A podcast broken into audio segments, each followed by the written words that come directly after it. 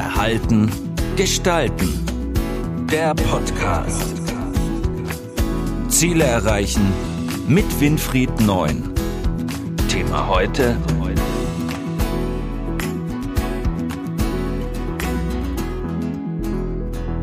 Führungsrollen neu definieren, keine Angst vor Veränderung. Rückzug der Globalisierung, gesteigerte Ansprüche der Mitarbeiter, komplexe Sachverhalte und Unsicherheiten in der strategischen Neuausrichtung sorgen für ein Klima der Veränderung und des Drucks. Warum wirken sich solche Ereignisse bzw. Veränderungen auf unsere Psyche so stark aus? Ja, wir leben in einer sehr spannenden Zeit mit ganz vielen unterschiedlichen Herausforderungen für unsere Psyche. Eine Herausforderung ist nicht nur das Akzeptieren des permanenten Wandels, sondern vielmehr ist die große Herausforderung unserer Psyche darin zu sehen, dass wir uns in diesen neuen Situationen arrangieren müssen. Und dieses Arrangement ist nicht nur ein Akzeptieren, sondern vor allem auch eine Anpassung unseres eigenen Verhaltens, um dann in der doch veränderten Welt mit höheren, komplexen Realitäten, mit gesteigerten Ansprüchen von Mitarbeitern und Chefs äh, klarzukommen. Also die Verhaltensänderung ist etwas, was viel, viel anspruchsvoller, auch anstrengender, auch länger dauert als das reine Akzeptieren einer Veränderung. Und gerade Führungskräfte müssen in diese Richtung sich immer wieder die Frage stellen, passt mein derzeitiges Verhalten noch auf die neuen Anforderungen? Also Beispiel, wer eben Meetings immer beeindruckt, ruft, ohne dass er vorher den Kolleginnen und Kollegen äh, Informationen vorab zuschickt, damit die sich einlesen können, damit die lernen und sich vorbereiten können hinsichtlich der neuen Themenstellungen. Der wird es sicherlich immer schwerer haben, in den Meetings auch wirkliche Ergebnisse zu bekommen. Oder wer glaubt, dass er Meetings immer nur über Präsenz äh, realisieren kann und keine Online-Meetings äh, akzeptiert, wird auch bald feststellen, dass eben die klassische Art, die klassische Meetingkultur ausgedient hat und die Leute eben, insbesondere Mitarbeiter, auch manche Chefs, gerne lieber per Online die Sachen diskutieren wollen. Das sind nur kleine Veränderungen, wo sich eine Führungskraft darauf ausrichten sollte bzw. ausrichten muss. Eine viel größere Herausforderung ist der Anspruch der jungen Generation, Generation Y oder Generation Z, was die Führungsqualität und Führungskultur anbelangt. Homeoffice, virtuelle Teams oder gar Delegation, indem man führt ohne Macht, ist etwas ganz, ganz Neues, was für viele Führungskräfte egal welchen Alters, eine echte Herausforderung darstellt, weil eben grundsätzlich das Verhalten sich dann ändern muss. Diese Verhaltensänderung ist wie jede Verhaltensänderung für unser Gehirn immer wieder eine neue Herausforderung. Alte Routinen, alte bisher eingeschliffene Muster müssen abgebaut werden, müssen gestoppt werden um dann neue Informationen und neue Verhaltensmuster dazu zu lernen. Das heißt, das Entlernen ist die Grundvoraussetzung für das Lernen von Neuem. Und da tut sich unser Gehirn einfach schwer. Wir kennen das in jeder Situation, wo wir umziehen und neue Räume beziehen oder aber im Hotelzimmer sind. Da müssen wir uns immer erst orientieren, weil eben die Routinen von zu Hause im Hotelzimmer einfach nicht funktionieren, weil das Badezimmer anders aussieht. Oder aber in der neuen Wohnung eben ein neuer Zuschnitt der Wohnung dazu führt, dass man eben seine gesamten Unterlagen anders sortieren muss. Das heißt, Entlernen heißt immer das Stornieren das Löschen von bisherigen Gewohnheiten, von bisherigen Routinen, um neue Routinen aufzunehmen.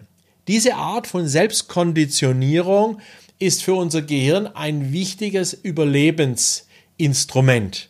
Und dies setzt immer voraus, dass man sich natürlich auch im Vorfeld bewusst ist, wo muss ich mich denn neu konditionieren und wo kann ich loslassen. Das heißt, es geht immer zuerst um eine bewusste Auseinandersetzung mit der Frage, was hat sich eigentlich geändert? Welche Auswirkungen hat das im Arbeitsalltag?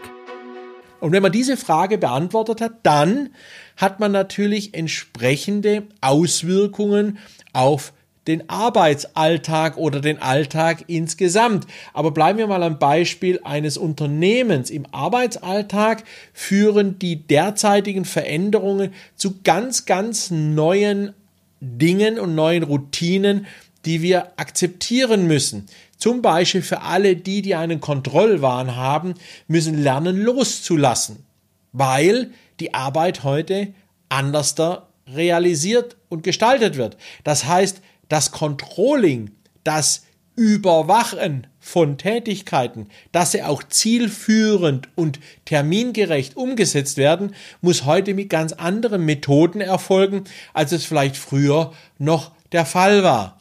Die alten berühmten Checklisten und Maßnahmenpläne haben hier insofern ausgedient, dass sie digitalisiert werden müssen, dass sie automatisiert werden müssen und über die Automatisierung dann entsprechende Ergebnisse erreicht werden.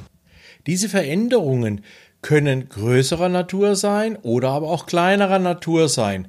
Größerer Natur ist es zum Beispiel dann, wenn wir eine neue Führungsrolle in virtuellen Teams übernehmen müssen. Sprich, die Entwickler sitzen in Indien, äh, die Maschinenbauer in Deutschland oder aber irgendwelche Verwaltungsteams in Polen oder Tschechien.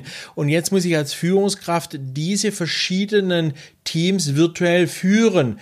Hier basiert dann meine Führungsrolle vor allem auf der Vernetzung, der Kommunikation der einzelnen Länder untereinander, der Sicherstellung von entsprechenden Informationen, die notwendig sind und das Schaffen von Plattformen, auf denen dann Informationen sehr schnell, zügig, Unterlagen etc. ausgetauscht werden können. Das ist eine andere Führungsrolle, als wenn ich in einem Unternehmen sitze, das lokal arbeitet und wo meine Mitarbeiter oder Kolleginnen direkt zwei Schreibtische äh, weiter sitzen. Es gibt aber auch kleinere Veränderungen der Führungsrolle, wenn es zum Beispiel darum geht, dass eben Motivation dadurch aufgebaut werden soll, dass die Arbeit sinnstiftender wird. Also sprich, dass ein Sinn für die Millenniums, für die Generation Z und Y erkennbar ist, was eben mehr ist als nur das Erreichen eines entsprechenden äh, Unternehmensziels. Somit haben wir schon einige Auswirkungen auf den Arbeitsalltag, aber halt auch auf den privaten Alltag, der sich jetzt durch diese sehr starke Veränderung über die Digitalisierung ergibt.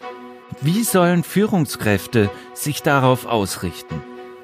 Nun, Führungskräfte sollen sich insbesondere dahingehend darauf ausrichten, dass sie als allererstes einmal diese Situation, die sich da jetzt immer mehr und mehr abzeichnet und auch immer mehr greift, äh, lernen zu akzeptieren. Also sich das ständige Aufbäumen gegen den Berg der Veränderung führt genauso zur Erschöpfung wie das permanente Schwimmen gegen die Brandung. Hier haben wir irgendwann keine Kraft mehr und dann äh, haben wir das Problem, dass wir eben ertrinken. Und dasselbe ist bei Führungskräften auch. Wer ständig gegen diese Veränderungen kämpft, wird irgendwann in der Fülle der Aufgaben ertrinken und seine Führungsaufgabe nicht mehr realisieren können. Deswegen ist es wichtig, dass die Führungskräfte sich darauf einlassen, was da passiert und eben auch gucken und schauen, wo können sie jetzt im Rahmen dieser Veränderung auch Chancen erkennen, nämlich Chancen, wo man sagt, hier kann ich Prozesse digitalisieren und eben beschleunigen, was vorher nicht der Fall war. Welche konkreten Tipps haben Sie für Führungskräfte im Zeitalter des Wandels? Nun, die Tipps für ein Leben von Führungskräften im Zeitalter des Wandels sind natürlich immer irgendwo auch abhängig von der jeweiligen Situation der Führungskraft und des Unternehmens. Aber trotzdem kann man drei zentrale Ansätze auch hier definieren, die sicherlich helfen können. Das erste ist, wenn ich heute mir eine Situation als Führungskraft bewusst mache, die durch den Wandel auch zu einer Veränderung bei mir führt, dann sollte ich diese erkennen, aber auch gleich darüber nachdenken, welches Verhalten ist jetzt aus meiner Sicht heraus, also bei mir, zu verändern? Welches Verhalten geht nicht mehr? Die strikte Kontrolle geht nicht mehr. Das Zurufen von Aufgaben geht vielleicht nicht mehr. Das einfache Delegieren geht nicht mehr, sondern es muss mehr virtuell gearbeitet werden, um nur ein Beispiel zu nennen. Also es ist, geht nicht darum, nur zu erkennen, dass jetzt diese Veränderung auch bei mir eine Verhaltensänderung bedarf, sondern man muss sich als allererstes überlegen, was bedeutet das für mich und meinen persönlichen Verhalten. Also Tipp Nummer eins ist, erkenne den Veränderungsbedarf in deinem eigenen Verhalten. Tipp Nummer zwei ist die kritische Hinterfragung, inwieweit man diese Anpassung des eigenen Verhaltens auch bewältigen kann. Nicht jeder kann sich verändern in jede Richtung. Da hat jeder seine persönlichen Grenzen, wo er sagt, das kann ich nicht. Wenn das so ist, dann muss er konsequent sein und entweder auf die Führungsaufgabe verzichten oder sich eine neue Tätigkeit suchen.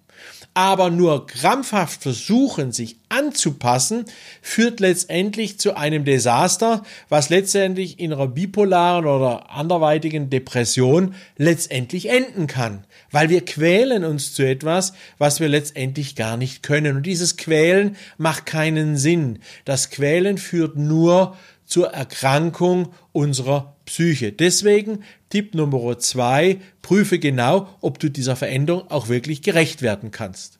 Und Tipp Nummer drei für Führungskräfte ist, entscheide dieses Verändern nie alleine, sondern geh in einen Dialog mit anderen Führungskräften, geh in Meetings auf dieses Thema ein und versuche zu erkennen, wie die Grundhaltung aller anderen ist. Denn sehr, sehr oft unterstellen wir anderen Erwartungen, die die gar nicht an uns haben. Und damit wir da nicht uns unnötig Stress machen, ist es sinnig, vorher mit den anderen darüber zu sprechen. Deswegen Regel Nummer drei oder Tipp Nummer drei, spreche die Notwendigkeit der Veränderung im Führungsteam durch. Viel Spaß bei dieser neuen und sicherlich auch weiterhin sich verändernden Führungsrolle. Weitere Infos unter www.neunzeit.de oder auf meiner Homepage www.verhaltengestalten.de. Ich freue mich aufs nächste Mal. Bis dann. Das war Verhalten gestalten, der Podcast für Innovation, Führung, Resilienz und Digitalisierung. Weitere Informationen zu diesen Themen und zu Winfried Neun finden Sie im neuen Zeitmagazin und auf der Website verhaltengestalten.de.